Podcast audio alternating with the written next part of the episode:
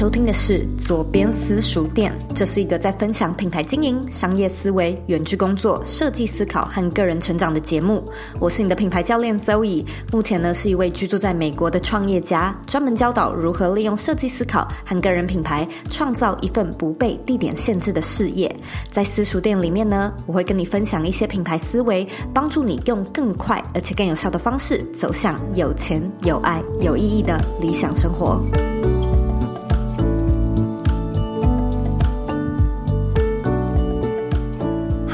我是周怡欢迎你来到私塾店。那今天呢，是我们茶水间的第两百一十九集。我们今天呢，要来聊聊品牌定位的一种方式，叫做 Content Pillar。其实呢，过去我们讲过很多跟品牌定位有关的方法嘛，像是 ICA 定位法、设计品牌感觉、蓝海策略等等的。那这些定位法的宗旨呢，就只有这么一件事情。让你脱颖而出，所以呢，想要让你的品牌与众不同，其实呢是有很多不一样的做法玩法。那我们呢可以从受众的方向来琢磨，或者呢我们也可以从品牌感觉的切角来设计。今天呢，我们的思考点就是呢要从内容上面去琢磨，去做定位。什么叫做 content pillar 呢？其实 content 就是内容，pillar 这个字呢，直接的翻译是支柱。有的人呢，可能会把它翻译成内容支柱。那我自己呢，是比较喜欢称它为内容主轴。所以呢，你可能会很常听到我说：“哦，你的内容主轴是在讲什么啊？”我讲的呢，其实就是这个 content pillar。而 content pillar 在个人品牌上的定义呢，就是指支撑你品牌的主要内容、主要题材、主要方向。再说一次哦，content pillar 内容主轴就是在指支撑你品牌的主要内容、主要题材，还有主要方向。所以呢，在今天的私塾店中，我会跟你解释一下 content pillar 的概念，并且呢，举例说明其他人的内容主轴，我们可以一起分析，一起拆解。最后呢，我会给出一些策略方向，让你呢，接下来开始可以去思考哪些主题能够成为你的内容主轴。不过呢，现在一样，我们要进到 sponsor 的广告时间。那今天的 sponsor 不是 Bring Your Life，但是有一点点相关。今天呢，算是一个活动的消息分享，那就是呢，我即将跟影响力教育基金会合办一个线上讲堂的工作坊。这个讲堂会为期五周，一周一堂课，分别呢是从十月六号一路呢会上到十一月三号。好，那在这五周里面呢，我就是分别教授五个品牌经营很重要的关键技术。在第一周呢，我们会着重在定位，带你认识个人品牌的一些基本定位逻辑。那第二周呢，我会带你认识受众，聊聊怎么样去设计出适合你的受众，还有使用者流程。第三周呢，则会开始 focus 在内容的部分，教你设计你的内容主轴，还有内容形式力。第四周呢，我们开始讲产品，教你如何呢去打造你个人品牌的一个商业模式。那到了第五周，当然就是我们最重要的行销喽，所以会带你一起去打造一个属于你的永续行销策略。假设呢，你一直有在关注我 Bring Your Life 的线上课程，然后觉得价位比较高一点点的话呢，我觉得跟影响力教育基金会所举办的这场线上课程，你就可以直接把它看成是 Bring Your Life 的迷你版，因为我们 Bring Your Life 的课程设计，它现在是一个走一年的会员制，所以我们的课程内容其实也非常非常的丰富，包含除了主要的这些个人品台设计的内容之外，我们还有很多的复修课程，所以它的价位当然也是比较高一点。现在的售价呢，对外的售价是美金四百九十七元。可是呢，如果说这个价位你认为就是比较有负担的话，在九月三十以前呢，你都可以用早鸟优惠价，也就是台币三千元有找来去加入我跟呃影响力基金会一起开的这个培训课程。这个课程呢，它是全线上的，五周呢，我们都会用 Zoom 来上课，所以介绍这个课程的资讯让你参考参考。假设你有感兴趣的话呢，你也可以直接在网址上输入 zoeyk 点 co 斜线影响力。基金会，只要输入这个网址呢，你就可以查看到我们更详细的课纲，可以作为一个比较好上手的入门版本，就是也让你可以试个水温，试试看自己是不是真的想要投入个人品牌的这条路。好的，那我们回到今天的主题 Content Pillar，你可以把它想象成是你品牌的一组系列的主题，也就是说呢，在你大主题之下所涵盖的子主题，这个子主题呢，其实就是支撑你大主题的支柱嘛，它也会是你未来去搜集题材内容的主要方向。例如说呢，你是一个在讲理财的主题，可是理财啊，它其实是一个超级广的。方向嘛，所以呢，你必须要去挑出你的主要支柱。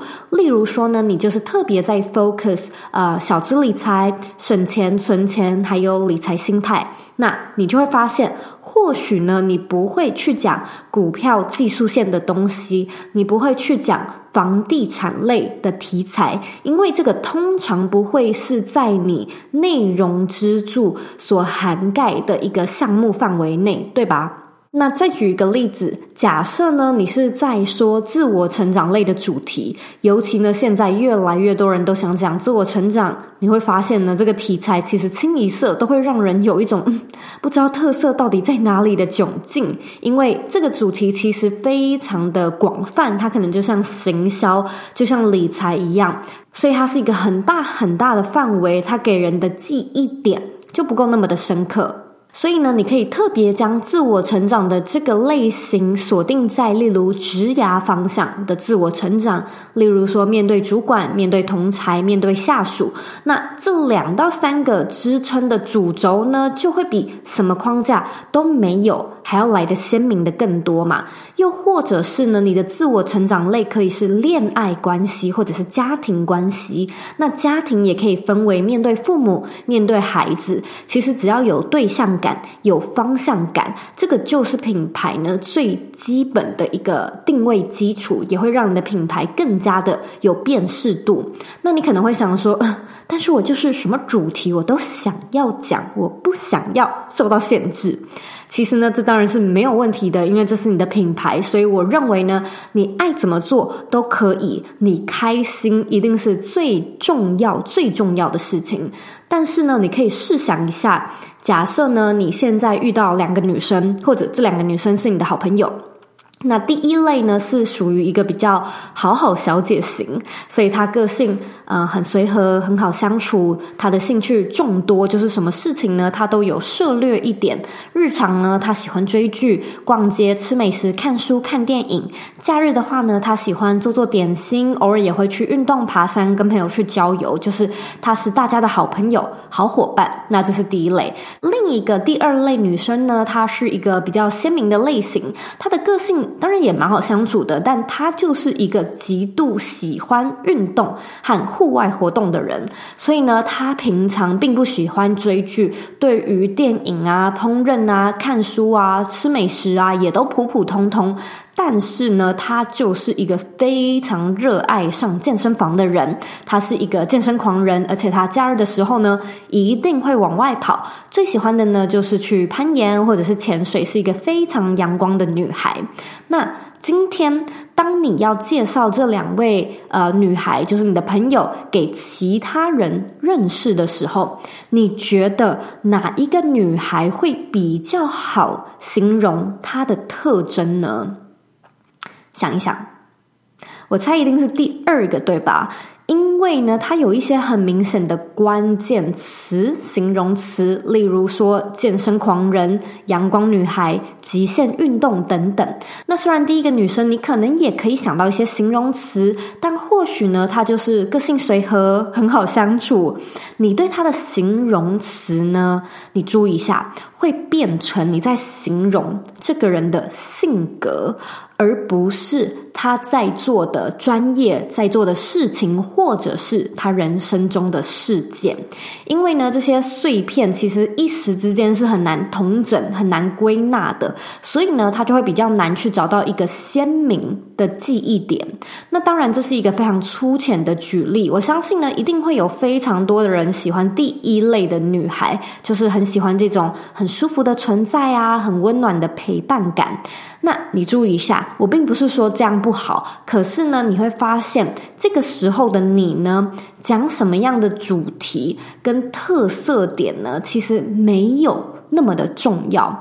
重要的是呢，你给观众、给你朋友的感觉、感受，对吧？那针对第二类，就是特质很鲜明的女生，当然也不是说特质明显就比较厉害。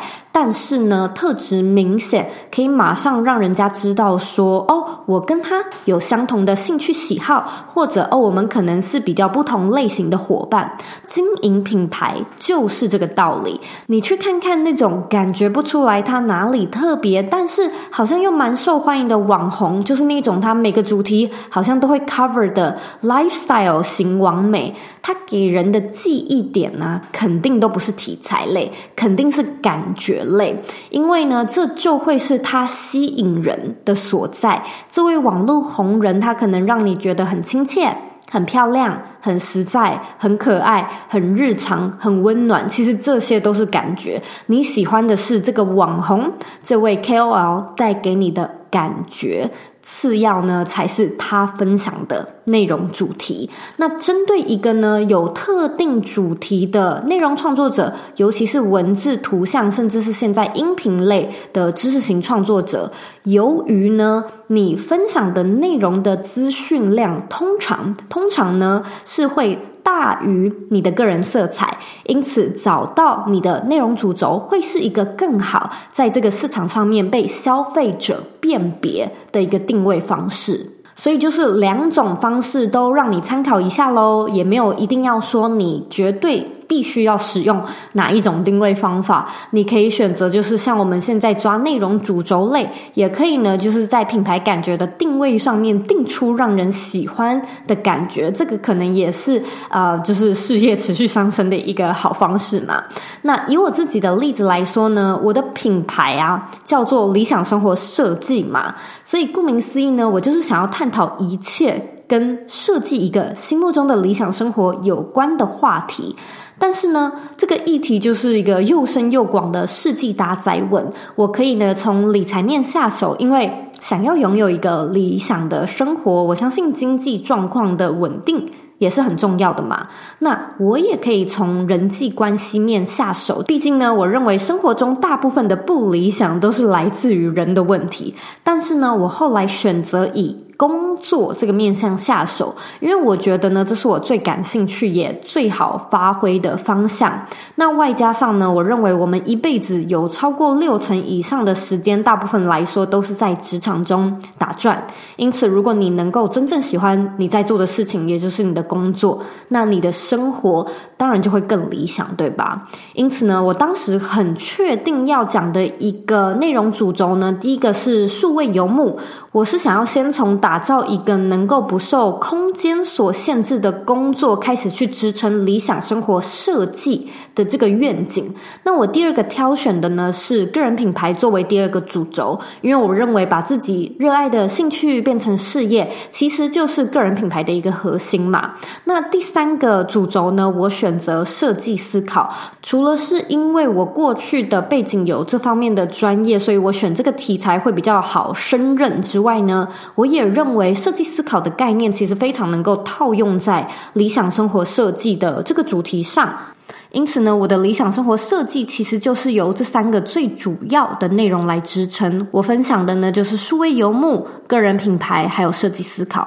但当然呢，我其实在这个中间做了很多不一样的尝试，包含我试了蛮多理财还有心理学类的主题。一方面是一开始的时候我还在摸索，所以我也还在探索理财究竟是在呃，理想生活上面多重要的一个环节。那心理学呢，是我认为非常有帮助，就是跟自我成长啊、设计思考好像都有一点关联的主题。那我自己也蛮喜欢探讨的。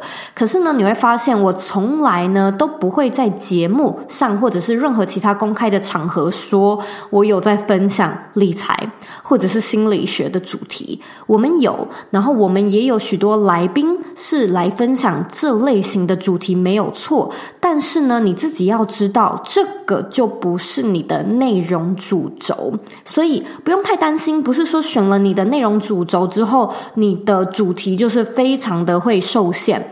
你还是可以去 explore 一下，因为很好玩嘛，或者因为可能有点关联，或者呢，你的观众可能意外很喜欢，其实都可以。我也是试了很多不同的形式，才决定呢，继续以数位游牧、个人品牌还有设计思考这三个呢作为我的内容主轴。那你可能在想说，诶，内容主轴大概可以有几个啊？我的建议是大概一到三个，四个可能会有一点点勉强，但也不是说不行，因为这个就是完全看你怎么经营。那内容主轴设定完了之后，是一次定终身吗？其实绝对不是的，当然不是。主轴呢是可以改变的，只是就建议不要太长改。多长叫太长呢？我认为一年半两年内尽量不要去变动，不然的话，你的观众可能会过了一阵子就是很很困惑、很 confuse。但是呢，我们都会变。我也认为我们也应该要变，我们会成长，所以我们的兴趣啊、嗜好啊、生活啊、需求啊都会改变嘛。所以随着你个人的发展还有进化，适时的调整内容的主轴当然是没有问题的。像我举个例子，Miss Selina 她就是我们茶水间的其中一集来宾。如果没有记错的话，她是分享我们的四十一集，可以回去听。呃，Selina 呢，她主要就是在分享生活理财的内容。面向呢，包含小资理财、房地产等等之类的。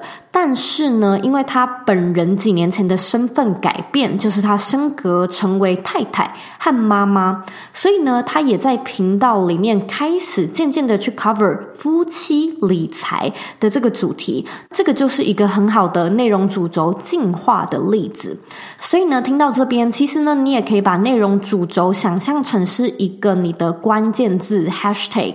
你是否能够为你的品牌下两到三个关键字，那个能够带代表你又能够说明清楚，又有记忆点。的关键字，其实这就是内容主轴在做的事情。那刚才有举到 Selina 的案例嘛，那这边再举几个，我觉得在内容主轴上面也做得很好的品牌。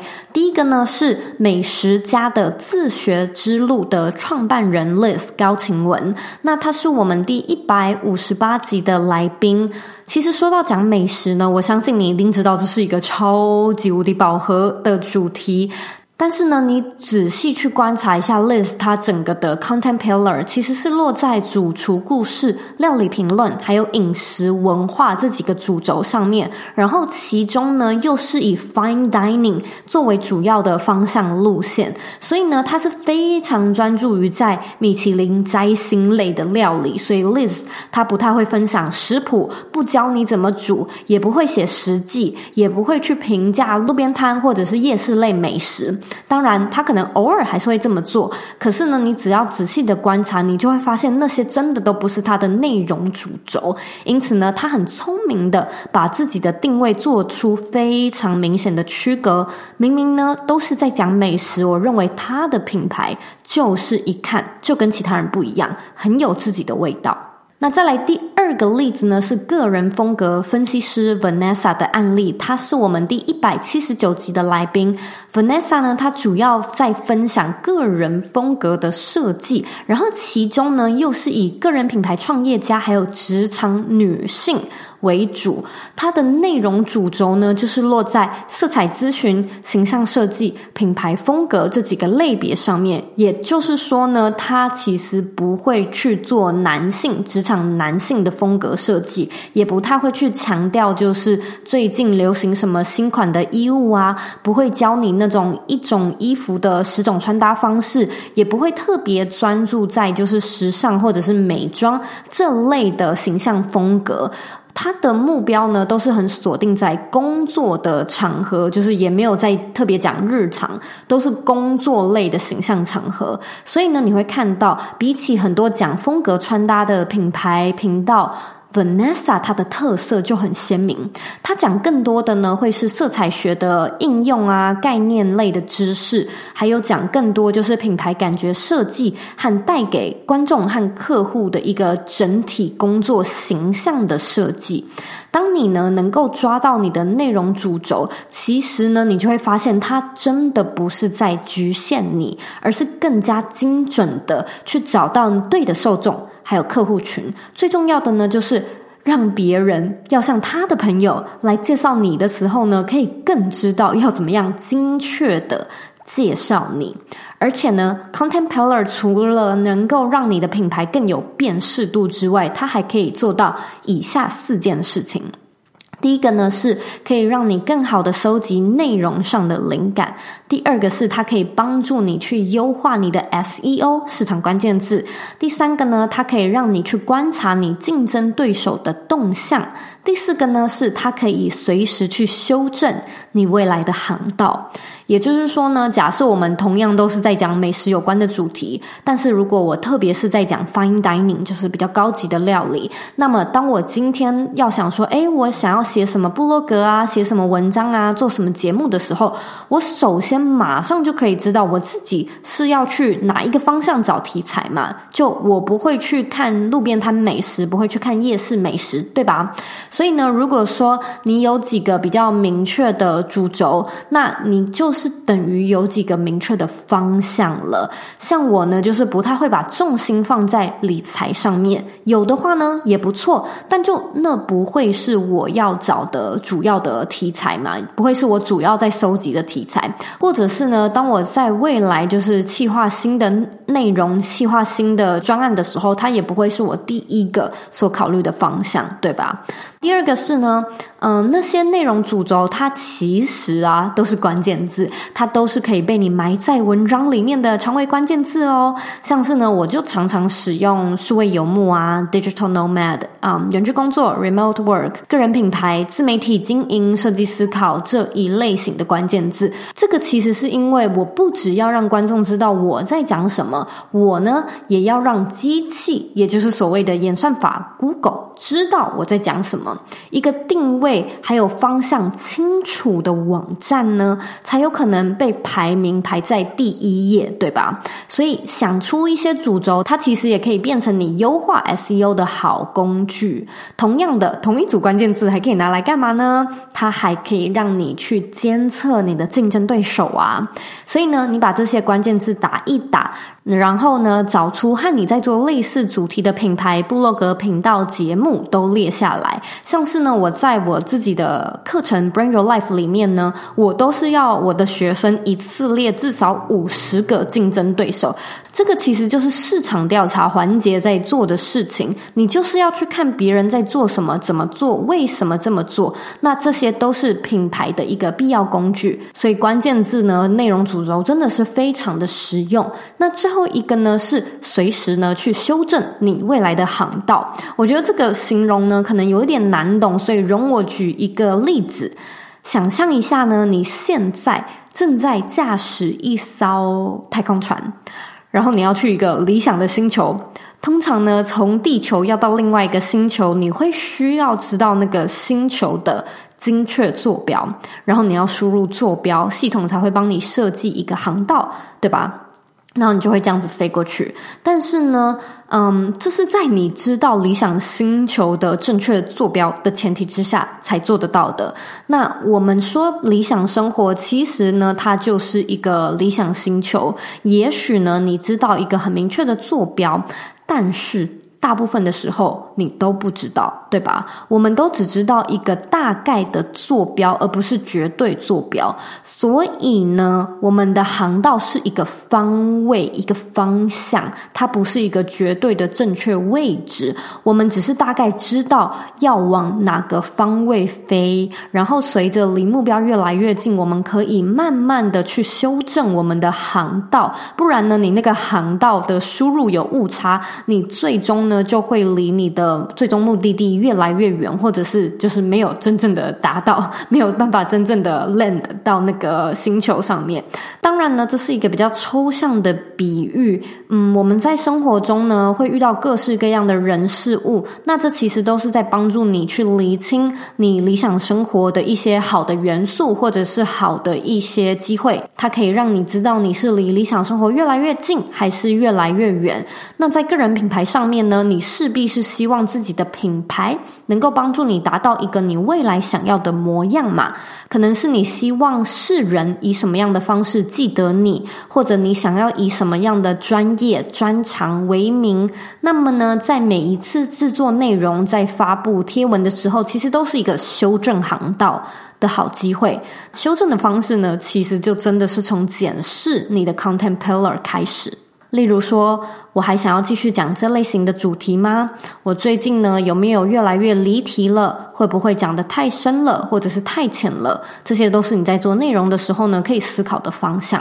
现在呢，我们来聊聊怎么去设计你的内容主轴。以下呢，有几个思考的方向。第一个呢，是去寻找你认为最重要、最核心或者是最必要的；第二个呢，是你最喜欢或者是最有热忱的；第三个呢，是你最擅长或者是原本就有经验的方向；那第四个呢，是你认为值得开发或者是有市场潜力的方向。首先呢，我们来聊聊第一个，就是呢，针对你要讲的这个主题，有没有什么一定一定必要 cover 的主轴呢？例如呢，我今天是讲美妆。那我势必呢是要讲妆吧，我是要讲化妆的这件事情，不然我就讲美容啊，就讲保养就好了。有没有什么是构成你讲这个主题的重要元素呢？例如你锁定在小资的理财，那你就会需要去界定一下，大概是哪个范围的小资，像是学生的小资跟已经出社会几年的小资，可能也是有点落差的。那这个呢，就会是你第一个需要去细想的一个主轴关键字。第二个呢，是你很喜欢的方向。例如说呢，在我最一开始的时候，我是对个人品牌的这个主题很感兴趣的。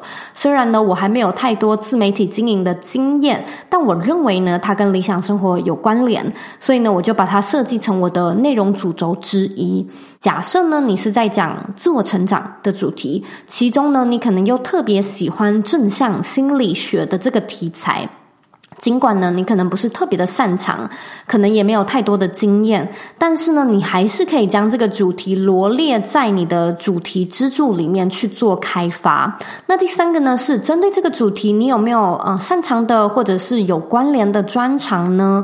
例如说，我就将自己过去设计思考的背景加到理想生活的这个题材里面，它其实就是一个让我跟大众与众不同的地方。虽然呢，设计师这个行业，感觉跟理想生活有点八竿子打不着，但是呢，设计思考里面的一些概念，或许呢就可以套用在这一个理想生活设计的题材的大主题之下。所以，你过去的一些职涯或者是业余嗜好，有没有机会贡献在你的品牌主题上呢？例如说啊，你本身是一个很喜欢旅游的人，今天呢，你要讲的主题是理财，旅游跟理财感觉也超不相干的，但或许呢，你就可以把其中一个主轴放在娱乐性质或者是旅游类的省钱理财方式。所以我们没有要整组把你过去的职涯搬到现在这个很无关的背景或者是主题上面，我们只是呢要去找到一些可以截取的地方，然后套用在这个品牌主题上。那最后一个呢，是我认为蛮多人会忽略的，就是呢，你可以去观察一下有没有值得开发的，或者是具有市场潜力的主题。例如说呢，数位游牧啊，就是一个在理想生活之下很值得开发且具有市场潜力的题材。这个呢，虽然会需要你具备一点市场的观察敏锐度啊，或者是研究精神，但反过来说呢，我觉得只要你有研究精神，你就蛮有机会找到这种值得开发的主题。举例来说呢，近几年在身心灵的这个主题，其实一直有越来越灵性的趋势。所以，如果说你想要讲自我成长，或许其中一个主轴呢，可以落在灵性的探索啊，像是人类图啊、西塔疗愈啊这类的题材。又或者是呢，如果是理财类的话，你可以把其中一个主讲的要点，专门是在讲 NFT，或者是未来的金钱主义、经济的脉动、世界的局势、虚拟货币等等。这里有一个小提醒，嗯，其实我觉得你没有必要四个方向都涵盖，所以呢，你可以只做你最喜欢以及你最有专长的，或者呢，你觉得最重要跟最有潜力的，这些呢，都只是给你一个参考的方向。那么有了这些主轴之后呢，我们可以再往下一层去做一个延伸。也就是说呢，假设你现在已经有一些基本的内容主轴，你可能就会想说，嗯，但是。数位游牧的这个主轴出来了，要讲什么呢？要怎么讲呢？或者是学生小资生活理财的这个主轴出来了，可是究竟有哪一些主题可以讲呢？那这个其实就是讲到内容产制跟内容规划了嘛。未来呢，我们会多多讲这方面的主题。我今天呢，就小提一下我最常使用的一样三个思考方向。第一个，嗯、最常见也可以说是最简单的，就是如何类，也就是 how to。例如说。如何打造一个理想的生活是一个思考的方向，所以呢，你可以开始思考建立一个理想生活哪些东西重要。那这是一个你必须要问你自己的问题，所以你认为的跟我认为的方向方式可能都会不一样。那么这就是你和其他同样在讲理想生活设计的人最能够产生差异的地方。同样的，如果呢，你是想要讲说如何在生活上。上面理财，你或许呢也可以去思考看看两到三个在生活上面想要 cover 的面向。那再来第二个方向是 what。类的方向，那 what 顾名思义就是什么嘛，所以它比较会像是定义类。例如说呢，什么样的生活叫做理想生活？什么是理财？理财的定义是什么？理财需要哪一些心态？什么风格是最适合你的风格？什么元素来定义这道料理是 fine dining？职场面的自我成长的元素包含什么？其实呢，这些都是定义上的一个探讨跟延伸，也是你可以去想的。主题方向，那第三个当然就是 why 啦，也就是为什么？究竟为什么呢？数位游牧究竟为什么要这么做？有什么重要的？有什么好处呢？有哪些我们忽略的地方呢？为什么要理财呢？理财的心态为什么重要呢？为什么要做设计思考呢？自媒体为什么是一种投资呢？其实呢，这个完全就可以延伸到故事，就是一个人为什么开始，为什么这么做，为什么结束，为什么做这个决定。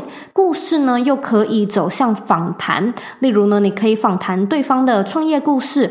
人生历程，然后呢，就这样子一直延伸下去。所以呢，你可以把内容支柱想象成是一张树状图。内容主轴 （content pillar） 呢，它会在第二层，也就是说，我们的内容最主要的主题会是第一层最大层。那第二层呢，就是我们的 content pillar。可是呢，我们还是可以继续向下延伸去思考第三层、第四层。那这些呢，都是帮助你理清你的定位，让你的树根越扎越深、越稳固的一个好方式。听到这边呢，想必聪明的你一定也有发现，Content Pillar 呢，它不只能够用在内容主轴的题材选择上，它还可以呢延伸在这个品牌的风格感觉上。所以呢，你也可以去定调一下你的品牌想要呈现什么样的风格给你的观众。例如说，有自信的、有智慧的、聪明的、搞笑的、幽默的、亲切的、温柔的。像是呢，我在设计品牌感觉时，我就想了三个方向，分别是自信的。自由的。智慧的，所以呢，你应该可以感觉得出来，我的内容应该蛮可以称得上是有自信、有智慧的，希望是。但是呢，很多时候这两个形容词可能会给人一种过于稳重、过于沉闷的感觉。但是我又希望整体的风格是比较轻盈、轻松的，所以更多时候呢是带有自由的感觉。老实说呢，我个人觉得我自己私底下其实蛮好笑、蛮幽默的。但是呢，我会认为这种比较好笑的性格没有说不行出现，可是它就真的不是一个我的内容的风格的重点，所以我也不会说我的 content 是好笑的。那一样这类的东西呢，不是说一次定终身，而是我们可以慢慢的去调整到你想要前进理想星球的那个航道就好了。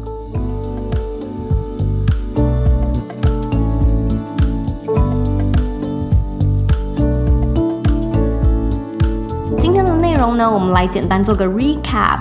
Content Pillar 呢，就是内容主轴，它可以帮助你的观众去找到一个你的关键字和脱颖而出的锚定点。Content Pillar 除了可以帮助你让你的品牌更鲜明之外呢，还可以让你更好的去搜集内容上的灵感，优化你的 SEO 关键字，让你可以去观察你的竞争对手的动向，并且随时修正你未来的航道。那要怎么样去找到适合自己的 Content Pillar 呢？你可以从你认为最重要的，还有你最喜欢的，以及你最擅长的，或者是你认为值得开发的这四个面向，去选大概两到三个最适合的，开始来下手就好了。那从这边呢，你也可以再延伸，去用 Why、How、What 的内容规划法呢，向下延伸这些支柱有哪些主题可以让你去发挥。今天的内容呢，一样有帮你做一个简单的延伸补充包，所以呢，你回到我们这一集的原文就可以找到下载的连接。我们这一集的原文网址呢是 z o e y k 点 c o 斜线 content pillar，它的拼法呢是 c o n t e n t 空格 p i l l a r。假设你还有任何问题或者是其他的想法呢，你都可以回到这一集的原文，或者是在 Instagram 上面找到我。我的 IG 账号呢和网站的网址一样是 zoeyk 点 co。你可以截图这一集的节目，然后分享到你的 IG 线动上面，并且 tag 我，让我知道你有在收听，以及让我知道你听完这一集节目之后的想法，或者呢，也可以跟我分享一下你最后选出的内容主轴有哪些。最后的最后呢，我知道你是非常忙碌的，我也知道呢，你可以选择去做很多很多其他的事情，但是呢，你却选择来收听这一集的节目，而且还听到最后，我是真的非常非常的感谢你。现在呢，我也想要花一点时间跟你说，你是你人生的负责人，你有权利也有能力去过你真正热爱的人生。左边私塾店下课喽，我们下期见。